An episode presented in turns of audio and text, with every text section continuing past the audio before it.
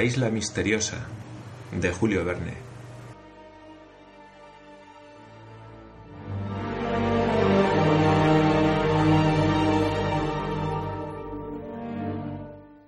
Capítulo 10 Harbert lucha persistentemente con la muerte.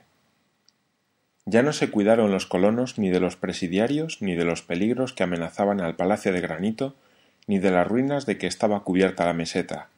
La situación de Harbert lo dominaba todo. ¿Le había sido funesto el traslado, produciendo alguna lesión interior?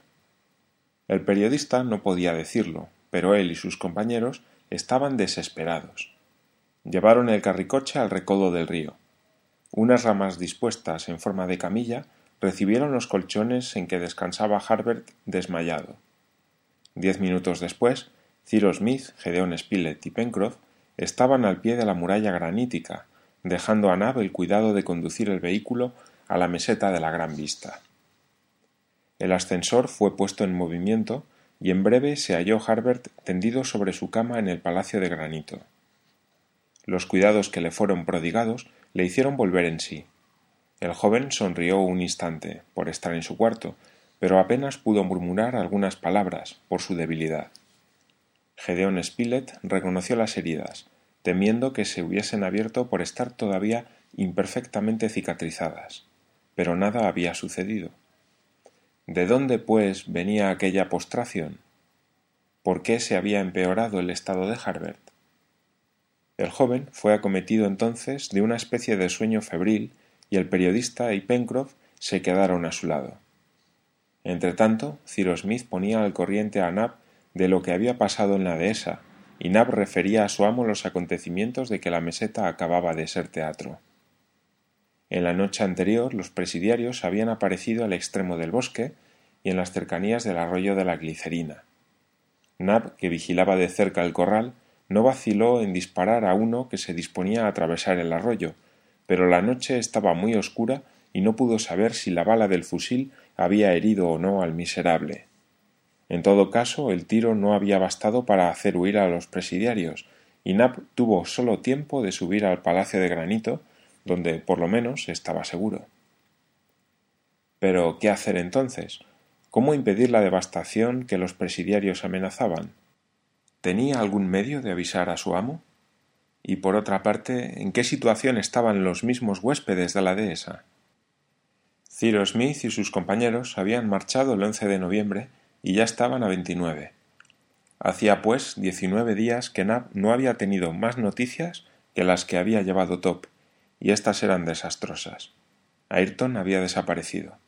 Harbert estaba gravemente herido. El ingeniero, el periodista y el marino estaban, por decirlo así, prisioneros en la dehesa. ¿Qué hacer? se preguntaba el pobre Nab. Para él personalmente no había nada que temer, porque los bandidos no podían alcanzarlo en el palacio de granito.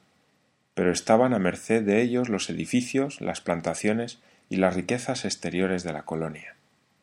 ¿No convenía hacer a Ciro Smith juez de lo que había hacerse y avisarle del peligro en que estaba?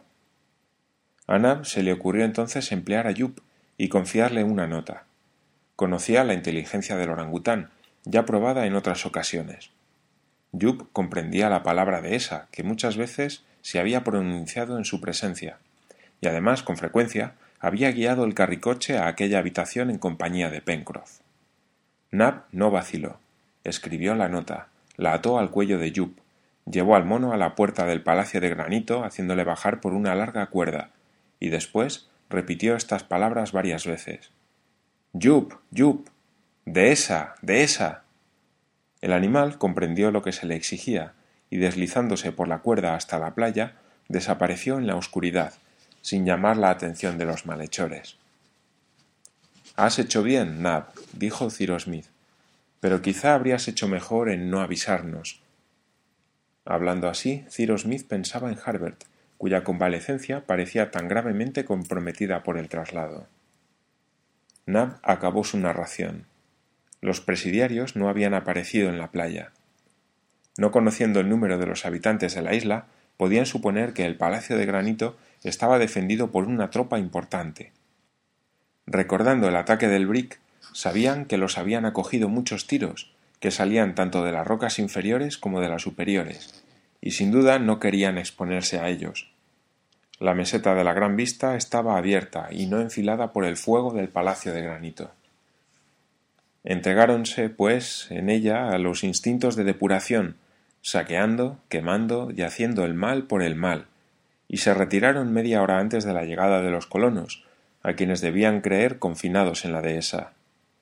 Nab se precipitó fuera de su retiro, subió a la meseta a riesgo de recibir alguna bala, trató de apagar el incendio que consumía los edificios del corral y había luchado, aunque inútilmente, contra el fuego hasta el momento en que se presentó el carricoche al extremo del bosque. Estos eran los grandes acontecimientos que habían ocurrido. La presencia de los presidiarios constituía una amenaza permanente para los colonos de la isla Lincoln, hasta entonces tan felices, y debían esperar aún mayores desgracias.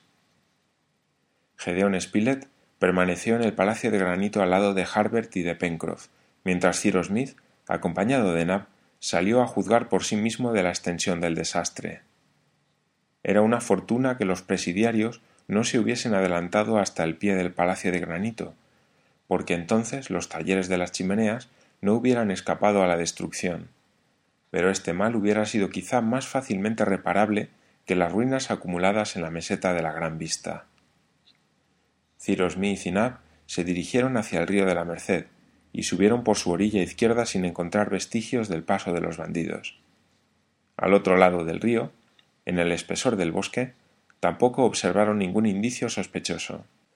Por otra parte, según todas las probabilidades, había que admitir o que los presidiarios sabían la vuelta de los colonos al Palacio de Granito porque les habían visto pasar por el camino de la dehesa, o bien que después de haber devastado la meseta se habían internado en el bosque del Jacamar, siguiendo el curso del río de la Merced, y entonces ignoraban el regreso de aquellos. En el primer caso, habrían vuelto a la dehesa, ya sin defensores, y que contenía recursos preciosos para ellos. En el segundo caso, debían haber vuelto a su campamento para esperar una ocasión de emprender un nuevo ataque. Había que ganarles por la mano, pero toda empresa encaminada a desembarazar la isla de tan incómodos huéspedes estaba subordinado, entonces lo mismo que antes, a la situación de Harbert. En efecto, Cyrus Smith necesitaba para aquella empresa todas sus fuerzas y nadie podía en aquel momento abandonar el palacio de granito. El ingeniero y Nab Llegaron a la meseta. Aquello era una completa desolación. Los sembrados habían sido pisoteados, las espigas de grano yacían por tierra. Las demás plantaciones no habían sufrido menos. La huerta estaba trastocada. Por fortuna, el palacio de granito poseía un repuesto de grano que permitía reparar aquellos daños. En cuanto al molino, a los edificios del corral y al establo de los onagros, el fuego lo había destruido todo. Algunos animales, asustados, andaban errantes por la meseta. Los volátiles que se habían refugiado durante el incendio en las aguas del lago volvían a su sitio habitual y recorrían la ribera. Allí todo estaba destruido y todo debía hacerse de nuevo.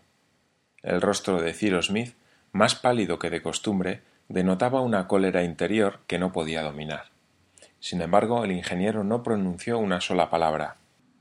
Por última vez miró sus campos devastados y el humo que se levantaba todavía entre las ruinas y volvió al palacio de granito. Los días que siguieron fueron los más tristes que los colonos habían pasado en la isla. La debilidad de Harbert aumentaba visiblemente. Parecía que le amenazaba una enfermedad más grave, consecuencia de la profunda alteración fisiológica que había experimentado, y Gedeón Spilett presentía un agravamiento de su estado que le sería imposible combatir. En efecto, Harbert permanecía en una especie de sopor casi continuo, y comenzaban a manifestarse algunos síntomas de delirio. Los colonos no disponían de más remedios que tisana refrigerante, pero la fiebre, aunque todavía no era muy fuerte, parecía tender a establecerse por accesos regulares. Gedeón Spilett hizo esta observación el 6 de diciembre. El pobre joven, cuyos dedos, nariz y orejas se habían puesto extremadamente pálidos y transparentes, experimentó al principio ligeros escalofríos, horripilaciones y temblores. Su pulso era débil e irregular, su sed intensa, su piel estaba seca. A este periodo sucedió un breve otro de calor. El rostro se le animó, la piel se enrojeció y aceleróse el pulso. Después se manifestó un sudor abundante, a consecuencia del cual pareció que disminuía la fiebre. El acceso había durado unas veinte horas. Gedeón Spilett no se había separado de Harbert, que tenía una fiebre intermitente. Era indudable que se necesitaba a toda costa cortar aquella fiebre antes que se hiciese más grave. Para cortarla, dijo Gedeón Spilett, necesitamos un febrífugo. Un febrífugo, repitió el ingeniero. No tenemos ni quina ni sulfato de quinina. No, dijo Gedeón Spilett, pero hay sauces en la orilla del lago, y la corteza del sauce a veces puede reemplazar la quina.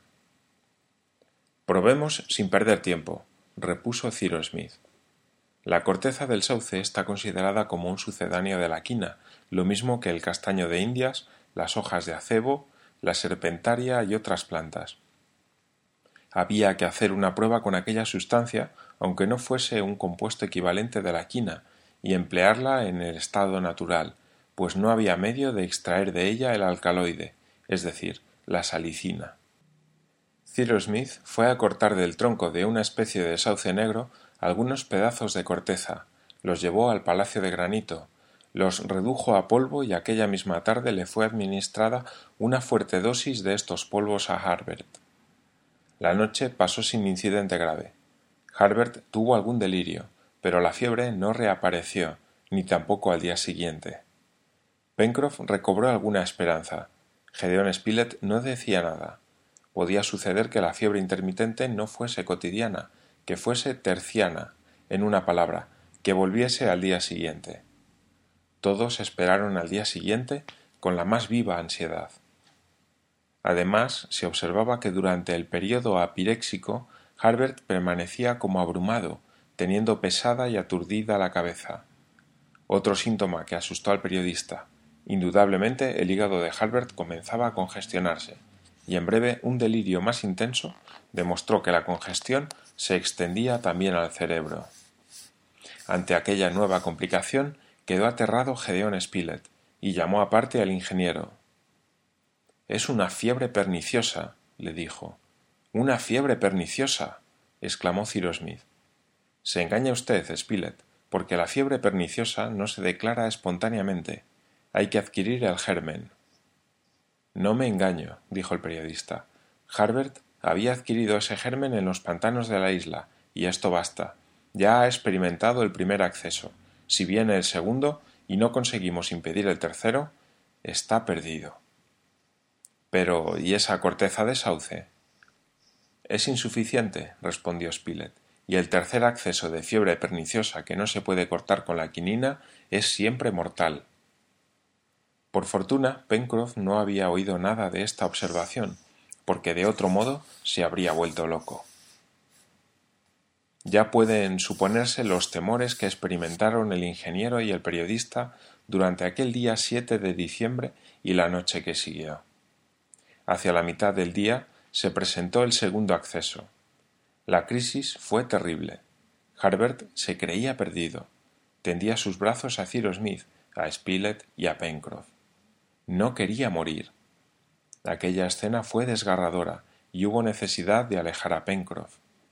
El acceso duró cinco horas. Era evidente que Harbert no podría soportar el tercero. La noche fue espantosa.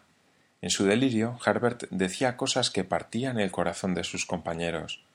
Divagaba, luchaba contra los presidiarios, llamaba a Ayrton, suplicaba a aquel ser misterioso a aquel protector que ya había desaparecido y cuya imagen lo obsesionaba. Después volvió a caer en una postración profunda que lo aniquilaba. Muchas veces Gedeón Spilett creyó que el pobre joven había muerto. El día 8 de diciembre no fue más que una sucesión de desmayos. Las manos enflaquecidas de Harbert se crispaban asiendo las ropas de la cama, se le administraron nuevas dosis de corteza machacada, pero el periodista no esperaba ningún resultado. Si antes de mañana no le hemos dado un febrífugo más enérgico, Harbert morirá. Llegó la noche, la última sin duda de aquel niño valeroso, bueno, inteligente, tan superior a su edad, y a quien todos amaban como a un hijo. El único remedio que existía contra la terrible fiebre perniciosa, el único específico que podía vencerla, no existía en la isla Lincoln. Durante aquella noche del 8 al 9 de diciembre, Harbert tuvo un acceso de delirio más intenso. Tenía el hígado horriblemente congestionado, el cerebro atacado, y era ya imposible que conociese a nadie. ¿Viviría hasta la mañana siguiente, hasta ese tercer acceso que debería indudablemente causarle la muerte? No era probable. Sus fuerzas estaban agotadas y en el intervalo de la crisis se encontraba como inanimado. Hacia las tres de la mañana, Harbert dio un grito espantoso y pareció retorcerse en una terrible convulsión. Nab, que estaba a su lado, se asustó y fue al cuarto inmediato donde se hallaban sus compañeros. Top en aquel momento ladró de un modo extraño. Todos entraron inmediatamente y lograron sujetar en la cama al joven moribundo, que quería arrojarse fuera de ella, mientras Gedeón Spilett, tendiéndole el brazo, observaba que iba subiendo poco a poco el pulso. Eran las cinco de la mañana.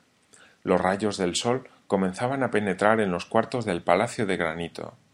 Se anunciaba un hermoso día y aquel día iba a ser el último del pobre Harbert. Un rayo de luz llegó hasta la mesa situada cerca del lecho. De repente, Pencroff dio un grito y mostró un objeto que había sobre la mesa. Era una pequeña caja oblonga en cuya tapa estaban escritas estas palabras sulfato de quinina.